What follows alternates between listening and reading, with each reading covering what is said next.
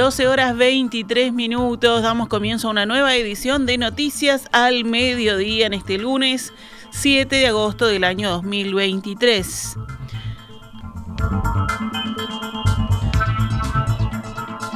Vamos con las noticias. El Ministerio de Ganadería, Agricultura y Pesca informó que un productor rural de Mercedes, Soriano, extravió en las últimas horas un frasco de fósforo de aluminio, un compuesto químico de uso frecuente para algunas actividades del rubro, pero que tiene alta toxicidad humana según informó la cartera, que además por eso emitió un comunicado para pedir que si alguien lo encuentra, lo devuelva.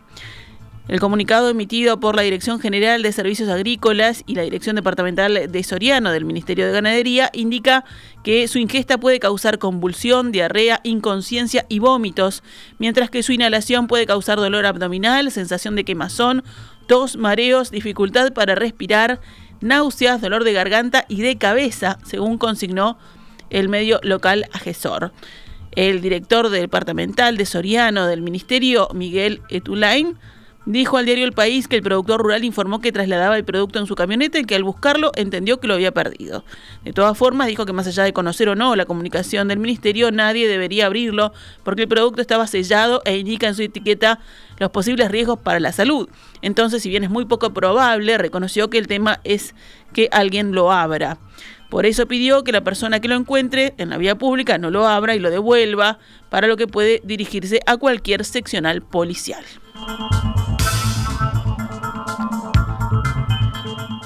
Guillermo Monsequi, director de Desarrollo Ambiental de la Intendencia de Montevideo, detalló que el plan para retirar papeleras en las calles de la ciudad está siendo un éxito y explicó que los grandes residuos tienen que ver con gente en situación de calle. El jerarca departamental apuntó que las medidas se dan en un contexto y explicó que la presencia de papeleras en algunas zonas era un problema importante por dos aspectos. Por un lado, la gente en situación de calle 18 eh, de julio era un ejemplo, claro, las papeleras estaban ahí y estaban todo el tiempo hurgadas por gente que buscaba comida, explicó Monsequi en diálogo con el programa Arriba Gente de Canal 10. Por otro lado, las papeleras se habían transformado en sitios de disposición de residuos.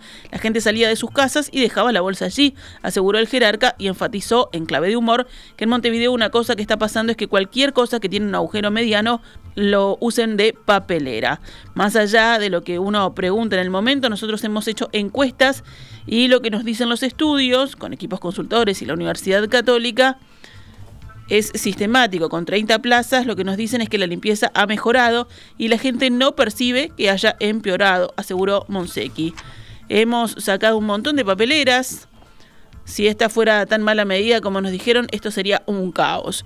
Para el director de Desarrollo Ambiental de la Intendencia de Montevideo, la retirada de papeleras es parte de la transformación cultural, donde las personas en los hechos están aprendiendo a guardar el papelito o tirarlo en el contenedor. No quiere decir que dejas desolada la plaza, se sustituye por barrido, sentenció el jerarca. Quedó operativa desde el viernes pasado la planta desalinizadora perteneciente a la Universidad Tecnológica, la UTEC, que llegó hace una semana procedente de Estados Unidos. Se espera que pueda comenzar a funcionar a fines de esta semana. El equipo tiene la capacidad de purificar 150.000 litros de agua por día y no necesita de operarios. Costó 120 mil dólares y quedó instalada en la usina de Laguna del Cisne en Salinas. En principio se mantendrá allí por la comodidad para su manejo, pero con apenas un montacargas puede ser trasladada a cualquier zona en camión.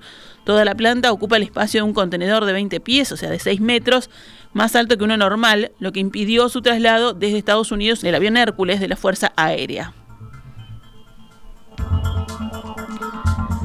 Los valores de cloruro y de sodio en el agua que suministra OCE en el área metropolitana se mantuvieron estables este fin de semana, siempre dentro de los límites definidos por la normativa tradicional de potabilidad. Los reportes de presidencia indicaron que desde el viernes los niveles de cloruro se ubicaron entre los 135 y los 221 miligramos por litro. El límite fijado por la normativa de potabilidad del año 2010 es de 250 miligramos por litro. Los de sodio se ubicaron entre los 119 y los 154 miligramos por litro. Aquí el tope fijado para el decreto de 2010 es de 200 miligramos por litro. También se mantienen estables las reservas de la represa de Paso Severino. Ayer habían allí 11.460.000 metros cúbicos de agua, el 17,1% de la capacidad de ese embalse.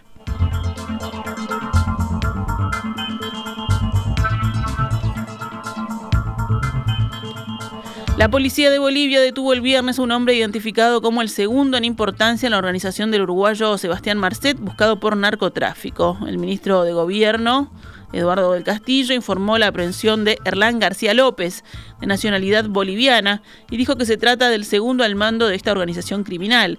Estamos hablando de un pez gordo del narcotráfico que está siendo buscado en otros países también, agregó. Anunció además la captura de Josimar Vicente Cartagena Rodríguez, de nacionalidad peruana, parte del grupo de protección armada de esta organización criminal.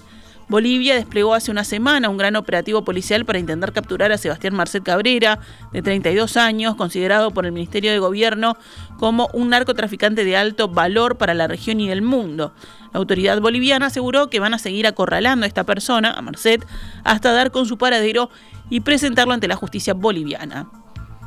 Añadió además que aún está en ese país.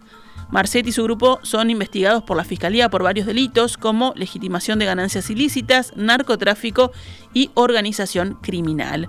El uruguayo tenía una intensa actividad económica en la ciudad de Santa Cruz, manejaba un equipo de fútbol y era protegido por un grupo de seguridad de corte paramilitar, según La Paz. La policía ha informado que se realizan requisas en todo el país para dar con el paradero de Marcet, su esposa y sus tres hijos.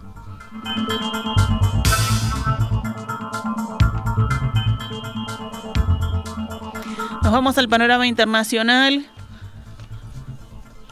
11 migrantes originarios de África murieron y otros 44 están desaparecidos tras un naufragio en el Mediterráneo frente al puerto de Sfax, ciudad tunecina, epicentro de la inmigración clandestina, según anunciaron hoy fuentes judiciales. Paralelamente, en otra de las rutas migratorias clandestinas hacia Europa, en el Atlántico, una fuente militar marroquí anunció el hallazgo de cinco cuerpos de migrantes senegaleses tras el naufragio de su embarcación frente al Sahara Occidental. Otros 189 migrantes pudieron ser rescatados. En Túnez, siete nuevos cuerpos fueron sacados del agua el domingo por la noche, que se añaden a los cuatro hallados antes, indicó a la agencia France Press el portavoz del tribunal de Sfax. El vocero añadió que las búsquedas continúan ya que solo dos migrantes fueron rescatados del barco en el que según los supervivientes viajaban 57 personas. La precaria embarcación partió de una playa al norte de Fax y naufragó, naufragó cerca de las islas Kerkenes. En Francia, las fuerzas de seguridad descubrieron a una mujer de 53 años que afirma estar secuestrada desde 2011 y probablemente torturada. Detuvieron a su marido de 55 años, según indicaron hoy fuentes policiales. La mujer se encontraba en una habitación con rejas en la localidad de Forbach, cerca de la frontera con Alemania, y tenía la cabeza rapada, estaba desnutrida y presentaba fracturas, según una de las fuentes. La policía detuvo al hombre el día de hoy y lo puso en custodia policial. Su esposa fue hospitalizada. La pareja sería de nacionalidad alemana. Según la radio RMC, que fue el primer medio en informar del caso, la mujer tenía fracturas en las dos piernas y en los dedos. Los primeros indicios apuntan a que la mujer fue probablemente torturada, según la policía. La justicia abrió una investigación por secuestro, violación agravada y actos de tortura y barbarie.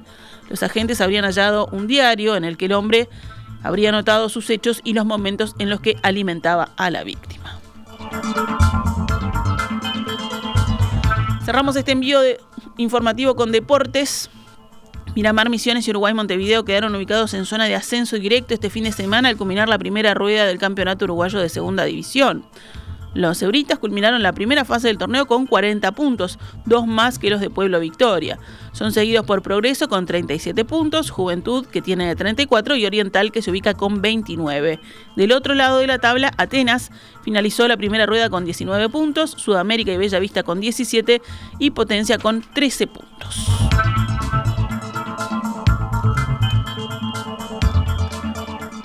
Nos vamos con Noticias al Mediodía.